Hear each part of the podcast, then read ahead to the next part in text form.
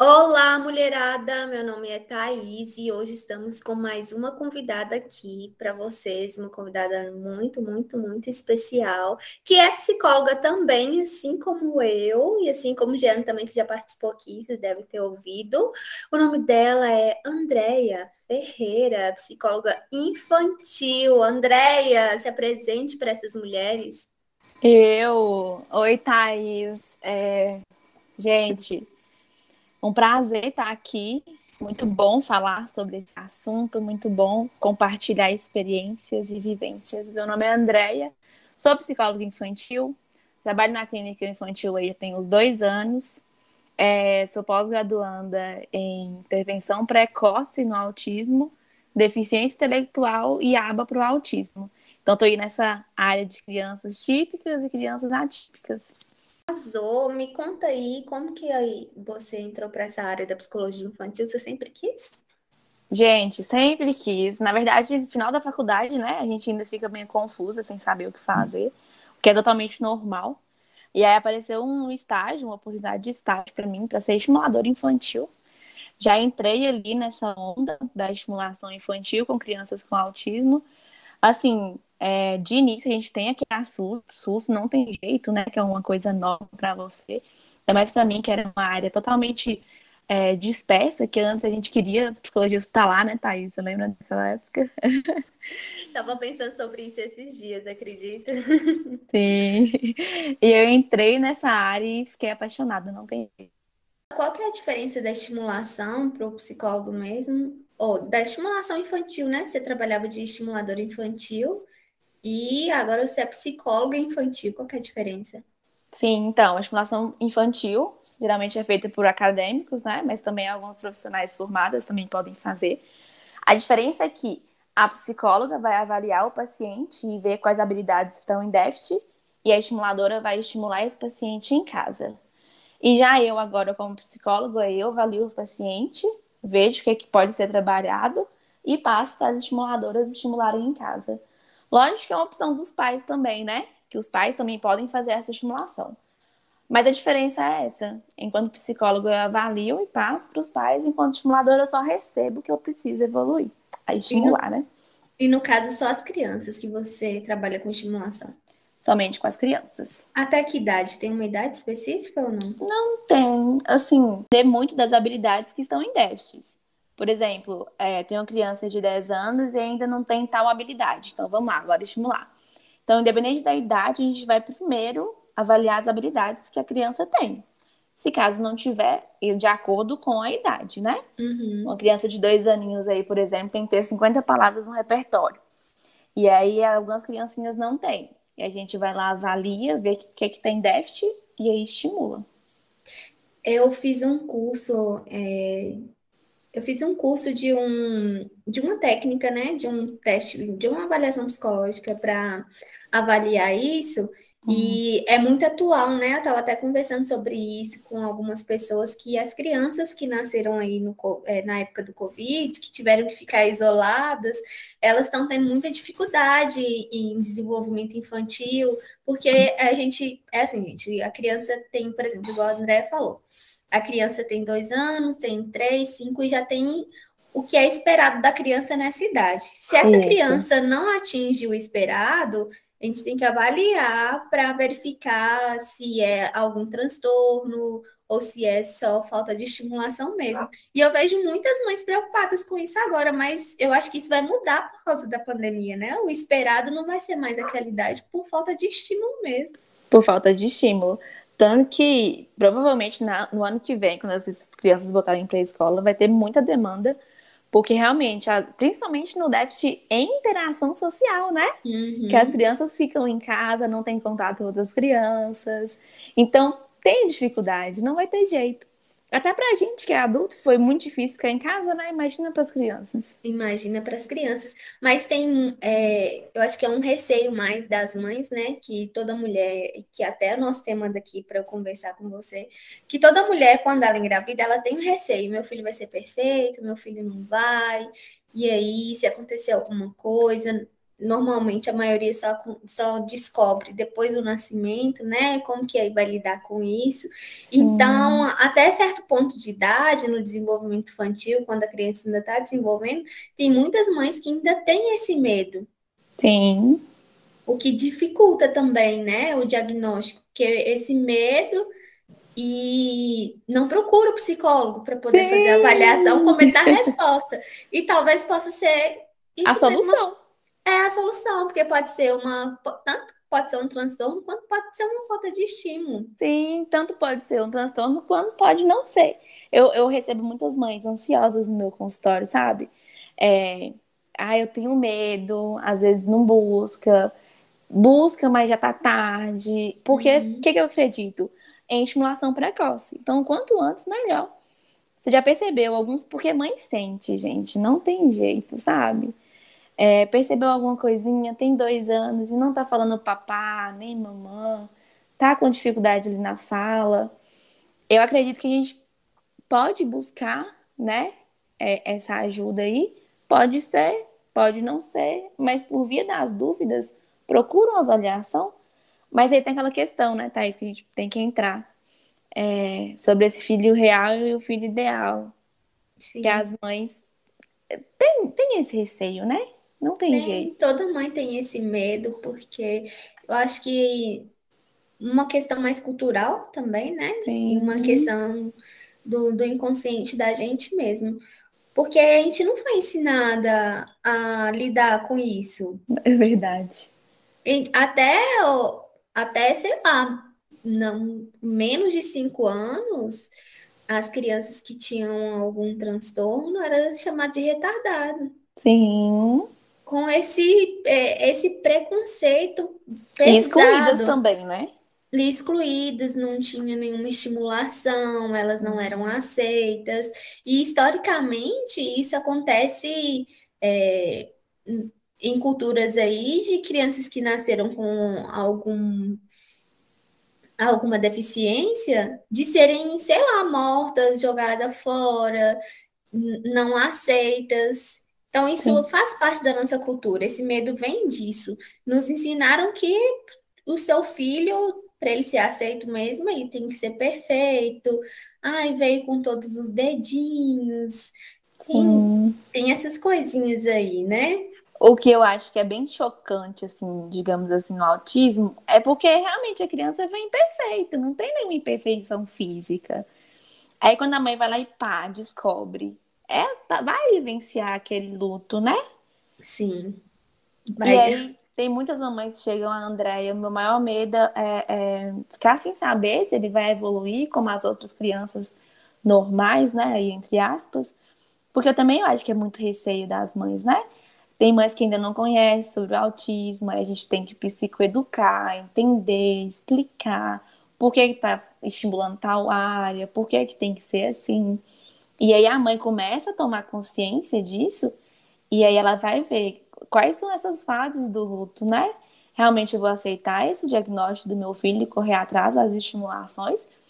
Ou às vezes eu vou viver ali, não, ele vai evoluir, não faz muita coisa para evoluir, fica se enganando, tem muito isso, mesmo que é, inconscientemente, né? Uhum, é, inconscientemente porque o processo de aceitação ele é bem demorado.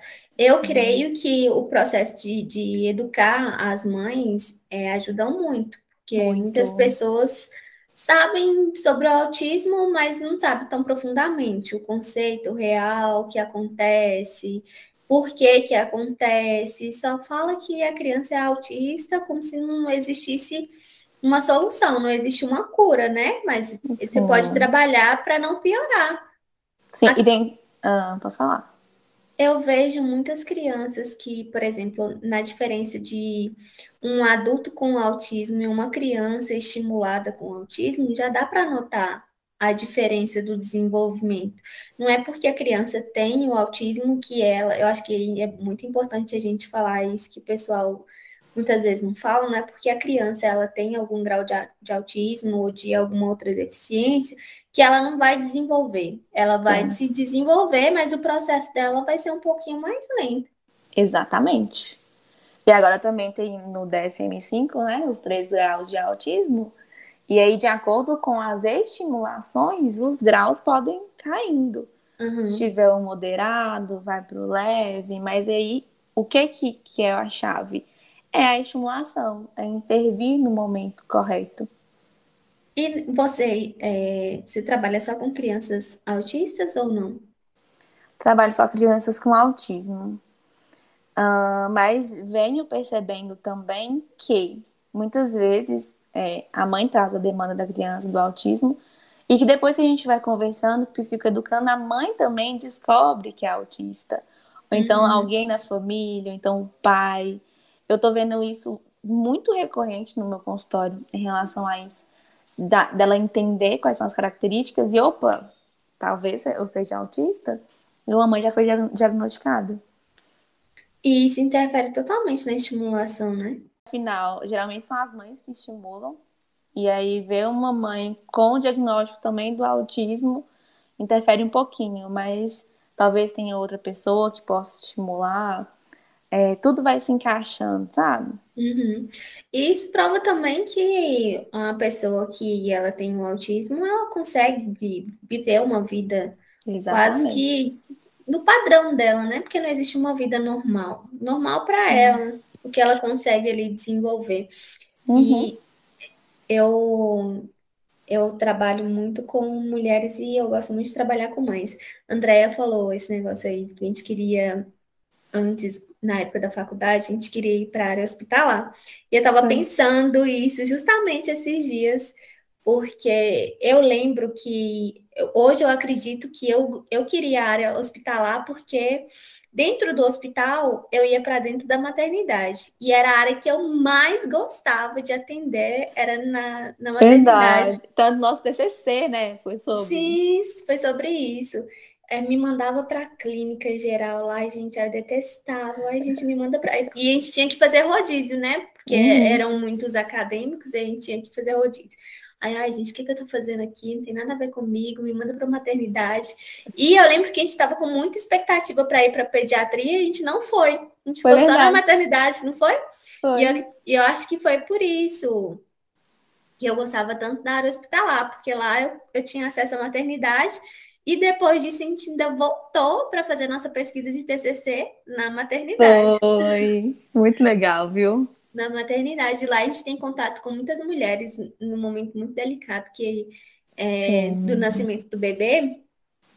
E a gente vê muitas mulheres com essa fragilidade, né? De, de não. A gente aprende muito isso na área hospitalar, que a mulher não tem acesso a muita coisa no sentido de, de diagnóstico, de saber se o bebê está bem, porque lá eles fazem vários exames, elas ficam na expectativa. Existe muito essa expectativa do se o bebê está perfeito, se não está, se precisa de alguma coisa. Normalmente, quando já pede um exame assim muito diferente, elas ficam muito preocupadas. E é uma angústia muito grande, porque a mulher ela não é instruída para passar por isso. Thaís, eu vejo muito isso. Por exemplo, chega um paciente para me poder avaliar. Pequenininho, um ano e meio, dois anos. E aí o cuidado que a gente precisa ter para poder chegar nessa mãe e falar, mamãe, eu desconfio de alguma suspeita do autismo. Vamos estimular para ver como é que ele vai evoluir. O tanto que eu preciso ter esse cuidado para levar essa notícia para essa mãe, porque não é fácil. Não, é a mesma coisa, por exemplo, eu, eu nesse curso que eu fiz, a psicóloga até falava com a gente, gente, você não vai, você pode, quando você vê a criança sentada na, na sala de espera do seu consultório, você olha para ela, você sabe que ela tem alguma deficiência. Sim. Mas você vai, a mãe vai sentar na primeira consulta, você vai falar com ela que ela tem, que a criança dela tem essa deficiência, você não vai. Não vai. Porque já aconteceu ela mesmo relatando de é, porque quem faz a avaliação do diagnóstico é o psicólogo ou um neurologista. Isso. Então acontece que às vezes a mãe vai numa consulta e o, o médico já lá diagnostica e ela não aceita. Como assim? Fui lá uma vez e o cara falou que meu filho é assim, assim, assim. Sim. Eu acho que é muito da psicologia ter esse acolhimento, esperar, trabalhar com a criança, que é importante também, muito importante para dar um diagnóstico mais preciso. E aí que eu tenho medo, sabe? Até que ponto isso não vai virar uma resistência da mãe? Sim. um mecanismo de defesa. O neuro falou isso. Se for uma mãe que ainda não, não tá muito bem com isso, ela não vai procurar estimulação na hora, outros profissionais. Infelizmente, ela vai guardar isso. Será que é? Será que não é? Aí, quando for ver, a criança já está crescendo ali por ter recebido isso de forma muito bruta, né? Ali. É o diferencial da psicologia. Sim. É o nosso diferencial de acolher. Lógico que nem todo profissional, né? Existem Sim. bons profissionais e outros não. Por isso que eu indico a Andrea. Obrigada, obrigada. Mas é, eu tô falando bem sério. Porque a gente precisa ter esse acolhimento, não só nesses casos, mas em qualquer caso, com a dor do outro. Às vezes a mãe tá ali, não é atrás de um diagnóstico, é atrás de dar ajuda para o filho dela. E um diagnóstico nesse momento talvez não seja nem tão importante quanto o acolhimento. Sim, igual eu falo com eles. Ó, é, não descarta a possibilidade do autismo, mas agora a gente não vai focar nesse diagnóstico. A gente vai focar uhum. no seu filho, nas habilidades que ele tem, nas habilidades que ele precisa adquirir. E é isso, vamos ver como é que ele vai retribuir as nossas estimulações. Por enquanto, a gente não vai focar no autismo. Uhum. Um diagnóstico, né? Essencial, né? Sim. A gente precisa falar muito sobre o que é, o que é um filho real, o que é um filho perfeito, de um filho ideal. A gente idealiza muito esse filho que ele não vai te dar trabalho, que ele vai se desenvolver muito bem, já vai aprender a ler, escrever, andar, falar, fazer cocô é, sem a fralda, xixi no vaso, vai te obedecer sempre. E isso é uma grande fantasia, uma grande ilusão. Com certeza. Igual é, eu vejo muito, né? Ai, André, eu saio na rua com meu filho, ele só quer saber de correr na rua. Vai para um lado, para o outro. E como isso está muito em alta, né? Diagnóstico, aí a mãe já chega. Sabe que tem TDAH? Eu assim, mamãe, calma, respira.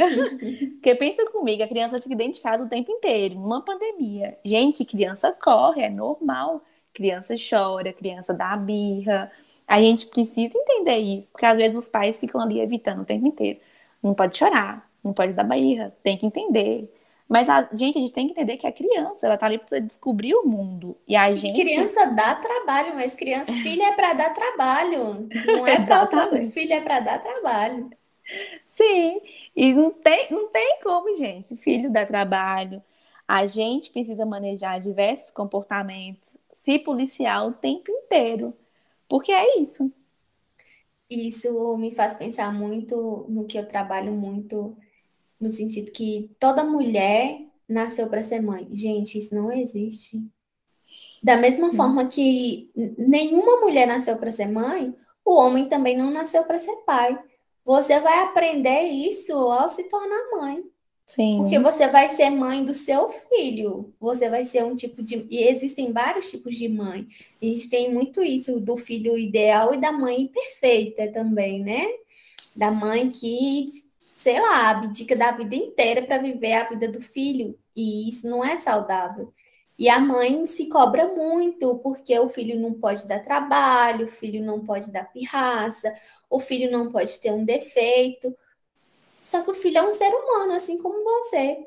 Sim. E você, como mãe, está aprendendo com ele. Uhum. E ele está aprendendo com você. Porque o filho, ele é só um, ele espelha suas seus comportamentos e tudo que você faz, ele aprende com você através do comportamento. Sim. Não só da educação, de você ensinar, de sentar e ensinar. O seu comportamento também ensina muito para o seu filho. Por isso que eu acho muito importante a mãe se conhecer muito ao Concordo. se tornar mãe. Porque assim, talvez ela consiga diminuir nas cobranças de tem muita gente que quando a mulher ela se torna mãe, quer ensinar a mulher como que ela vai ser mãe. Sim. Ai, se funcionou para mim, vai funcionar para você. Talvez até funcione, mas nem sempre é assim. E se sair a mãe sair desse lugar de mãe perfeita e de do filho sair desse lugar de filho ideal. E os dois lidarem com isso no sentido de que eles consigam ser o que eles realmente são. Sim. Eu trabalho muito com minhas pacientes, delas, como filhas, aceitarem a mãe que elas tiveram. É, faz um, parte da maioria dos processos que das minhas pacientes, porque quando você não aceita sua mãe como, você, como ela realmente é, é, não aceita o que ela tinha para te oferecer, você não consegue se aceitar também. Sim. Você não entende a história da sua mãe, não entende que. Ah, porque entendendo a história da sua mãe, você consegue entender que o que ela te deu ali é o que ela tinha para te oferecer. E é, talvez para você não tenha sido uma mãe perfeita de acordo com o seu ideal de mãe. E não que ela não tenha sido realmente uma boa mãe. Porque uma Verdade. boa mãe é aquela mãe que ela dá o que ela tem. Exatamente. E se você, como filho, não tem uma boa relação com sua mãe, você não vai ter uma boa relação com você, com você mesmo. Sim. E é muito bom trabalhar isso em terapia. Eu adoro. é, tem muitas mães que chegam e falam assim, Andréia, meu filho tá gritando demais. Ele tá me batendo. Aí eu só viro e pergunto, mamãe, como é que você tá tratando ele? Você grita em casa? Aí tem um momento de silêncio, né? para elas poderem internalizar isso. Uhum. Porque às vezes a gente não percebe o comportamento que a gente está tendo com o filho.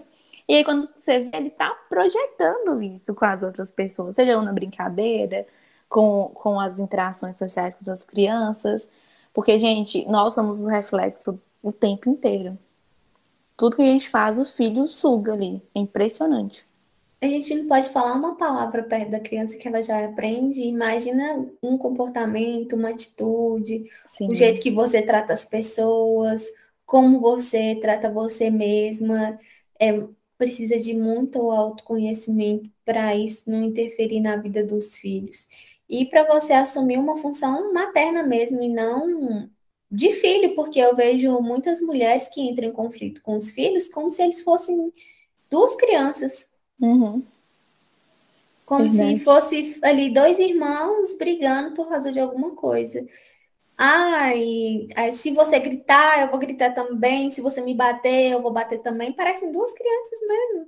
Sim. Isso, isso é porque atinge a criança interior da mulher. Ah, eu quando era criança tinha isso comigo, então vai tomar mesmo. Isso é muito umas feridas que não são curadas em você e você tenta tenta não, você reflete isso no seu Exatamente. Filho. O tanto que é bom a terapia. A mulher precisa se conhecer extremamente para poder conseguir lidar com tudo isso, né? Porque o filho é um misto de sentimentos, comportamentos, emoções. Uma hora tá fazendo uma coisa, outra hora tá fazendo outra. E você tem que ter esse jogo de cintura para poder entender, para poder intervir. Eu, eu falo muito em relação à birra também, né? Ignoro, não ignoro, dou atenção, não dou, e a mãe vai lá e fica perdida, não sabe o que fazer. Eu acho que no processo de autoconhecimento vem ajudar muito isso também. E, e como que funciona as suas consultas? Porque no caso de menor de idade, você precisa dar um retorno para os pais. Sim. E aí você tem esse, você atende a criança e aí depois você tem um atendimento só com os pais. Isso, a gente dá a devolutiva, né? Eu reservo uns três a quatro atendimentos para avaliação mesmo, para poder entender, aplicar testes né, de desenvolvimento infantil, até que ponto esse comportamento, esse desenvolvimento é esperado para a idade. Após a avaliação, a gente senta com os pais, dá a devolutiva.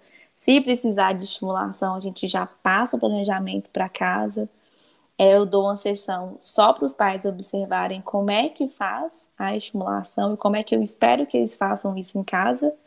E a gente vai acompanhando. Aí, a partir do momento que a criança vai desenvolvendo algumas habilidades, a gente vai trocando. Isso uhum. eu falo com crianças com autismo, né? Então, alguma deficiência. Já as crianças típicas, não deixa de ser mais ou menos essa linha de base. Avalio, dou a devolutiva, faço as intervenções. Porque as crianças típicas também têm as demandas, né?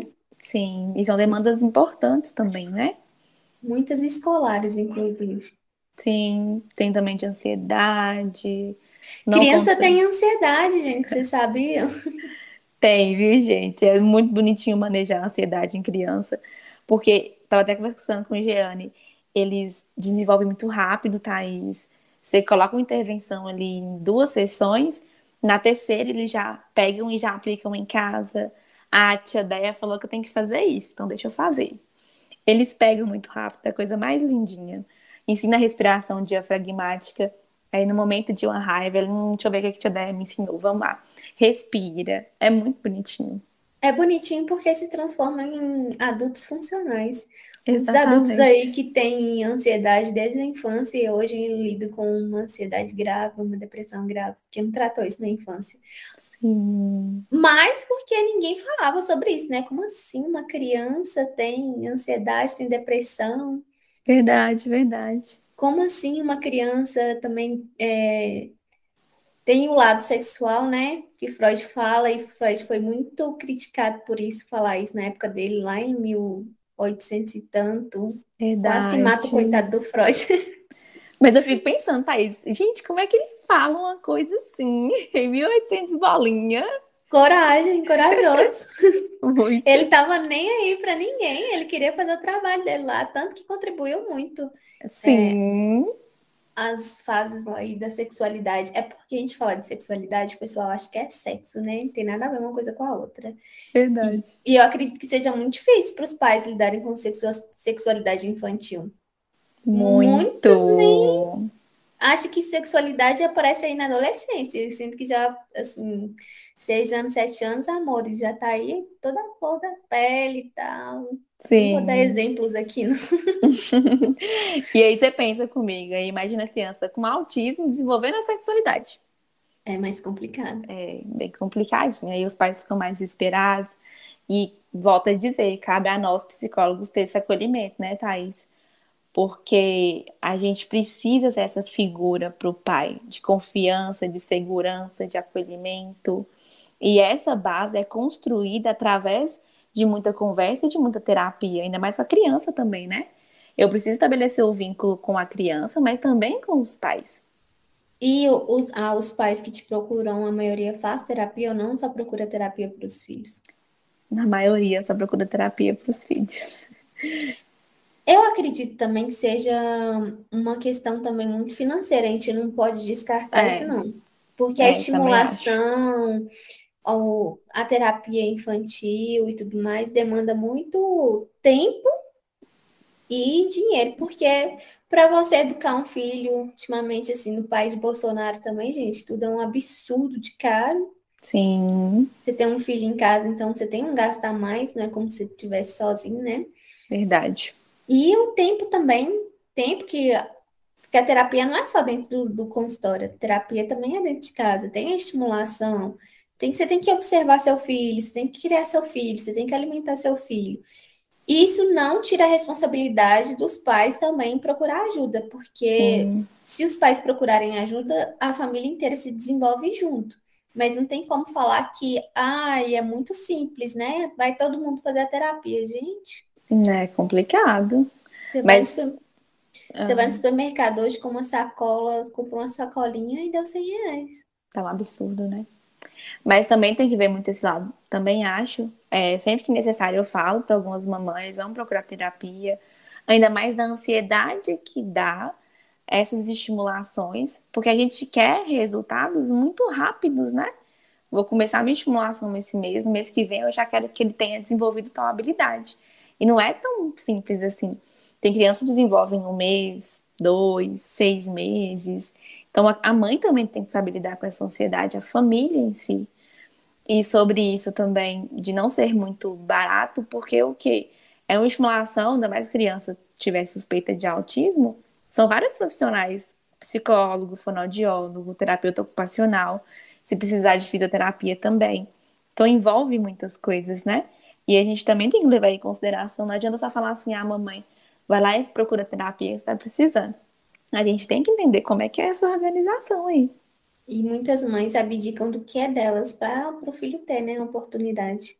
Exatamente. A maior característica da mãe, né, mãe perfeita, que se doa por completo e abre mão de quem ela é, do que ela tem para o filho. Não é errado, né, mas a gente precisa compreender todas essas essas, essas variantes aí que fazem parte da, da mulher que é mãe que é assim, é a forma que elas têm para lidar com o que elas são, com o que ela tem. Vai exigir mais delas. Seria bom, Sim. né, se, se todo mundo tivesse a oportunidade, mas como não tem, importante, pelo menos, procurou para os filhos. Sim.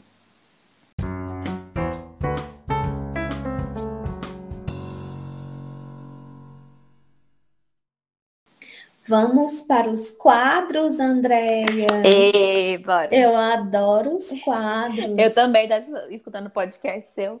Eu, nossa, que legal! Será que vai ter no meu? Vai! Só porque eu sou mulher. Ah.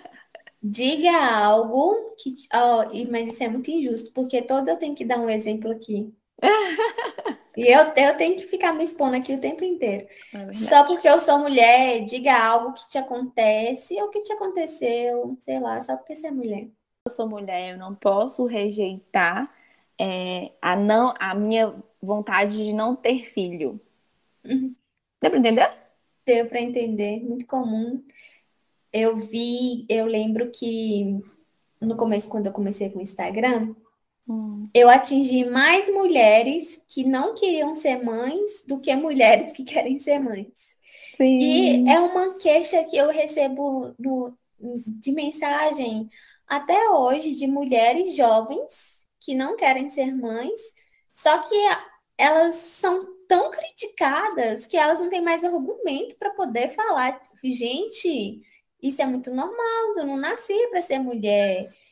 Eu não nasci para ser mãe. Olha o ato falha aí. Eu não nasci para ser mãe. Isso aí foi uma coisa que foi imposta aí para mim. Só que hoje eu entendo que eu tenho o poder de escolha, meu corpo, eu escolho. Sim, e que bom que a gente tem esse poder de escolha, né?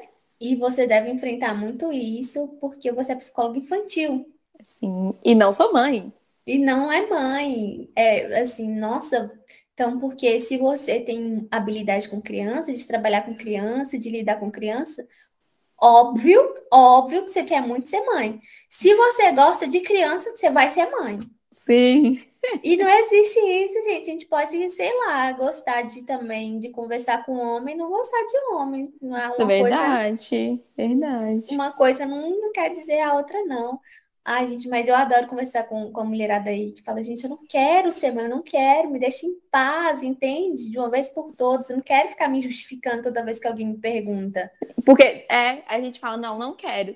Aí sempre tem alguém esperando a nossa justificativa, né? Só um não, não quero, não adianta. Não. É, você não pode falar, não, não quero. Primeiro que isso não deveria nem ser uma pergunta assim pra você fazer para uma pessoa. Porque a pessoa, por exemplo, quando é num relacionamento hétero, e principalmente no hétero cis, a primeira coisa que te perguntam assim, não precisa nem ser sua amiga ou nada, você quer ser mãe um dia?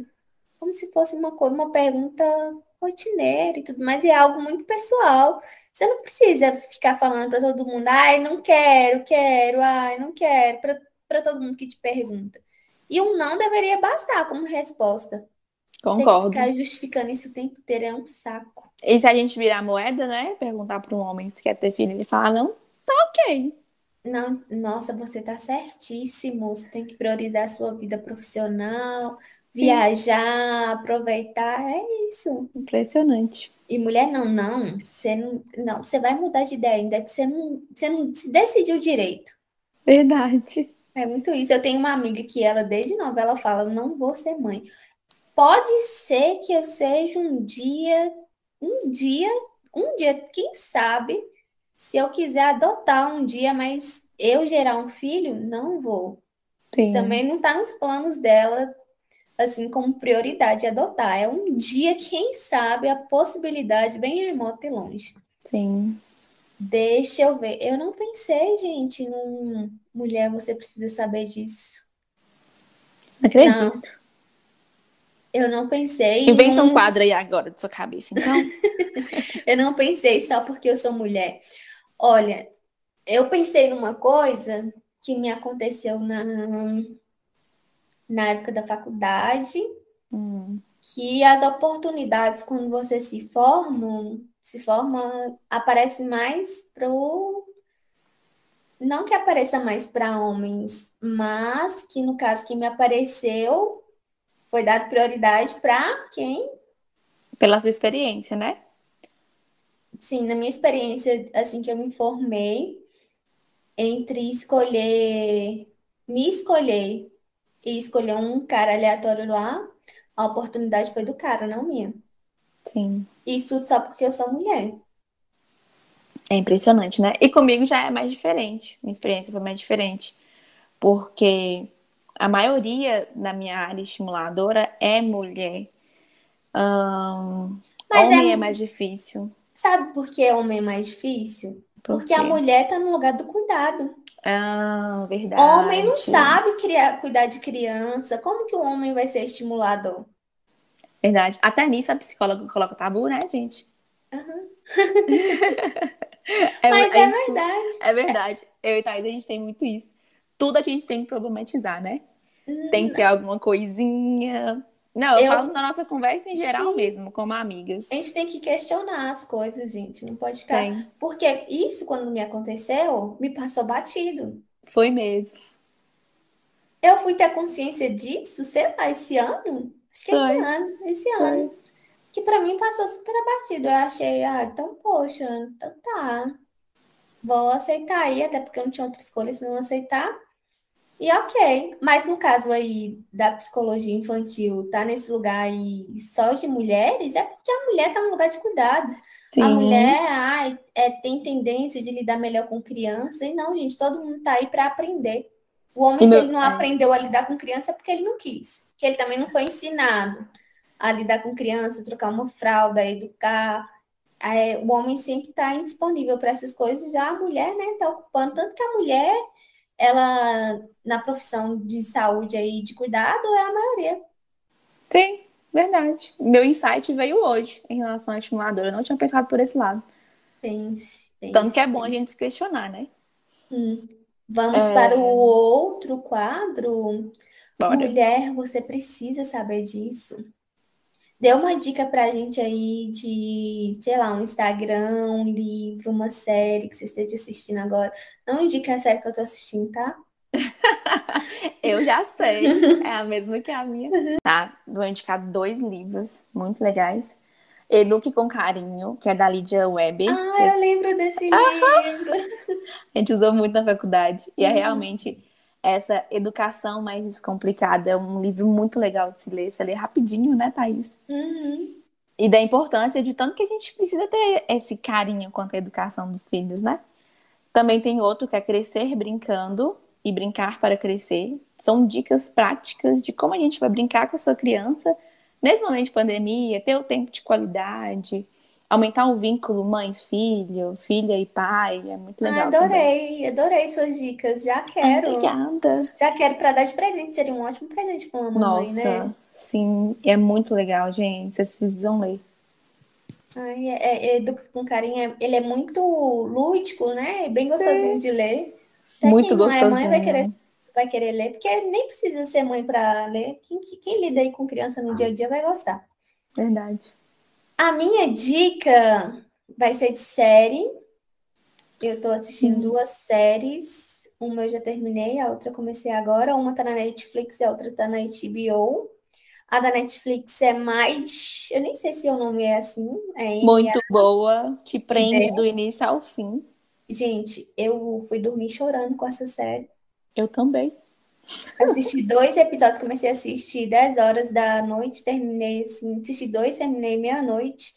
Não li mais porque eu tinha que trabalhar, não assisti mais porque eu tinha que trabalhar no dia seguinte, mas ela é tão real, não tem como não sofrer com o sofrimento daquela mulher. E o desespero, né, que dá, que ela se vira. Gente, ela, ela acha solução, assim, pra, pra tudo, assim, lógico, né? Sofrendo bastante. Aham. Mas é a grande realidade de muitas, muitas Aham. mulheres. Acho que isso que dói mais. Eu chorei, vou admitir aqui, chorei, me emocionei, não tinha como não se emocionar, tô terminando nela. E a outra série eu vou indicar lá no meu Instagram, não vou indicar agora. O livro que eu quero indicar para vocês é Copo Vazio, que foi o livro que a gente Maravilhoso. trabalhou. Ele é muito bom, ele é muito atual. Foi o livro que a gente trabalhou ele no nosso encontro da comunidade, lendo como mulheres. E profissionais, gente, procure e consumam trabalhos de mulheres. Procure aí psicólogas mulheres e consumam o trabalho delas, que faz, assim, uma diferença essencial na vida de quem trabalha, mulher que está no mercado de trabalho, principalmente nos dias de hoje. Sim. E é isso, meu amor. Muito obrigada por você ter participado. Finalmente gravamos esse podcast. Finalmente, né? Com essa correria aí do dia a dia. André atende, sei lá, 50 pacientes por semana.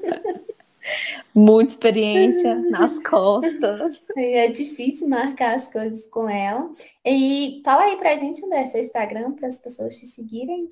Gente, me sigam muito. Agora eu estou com mini curso né, de habilidades de atenção básicas. E aí, então, gente, indica pra gente um é mini verdade. curso. Oxi! Como que funciona? Fala aí. Gente, então, habilidades básicas de atenção é o que o seu filho precisa para adquirir uh, desenvolvimento, para poder sentar bonitinho, para poder aprender. Então, são essas quatro habilidades básicas, que é o sentar, esperar, contato visual e imitação. Ajuda bastante no desenvolvimento infantil. E é totalmente gratuito.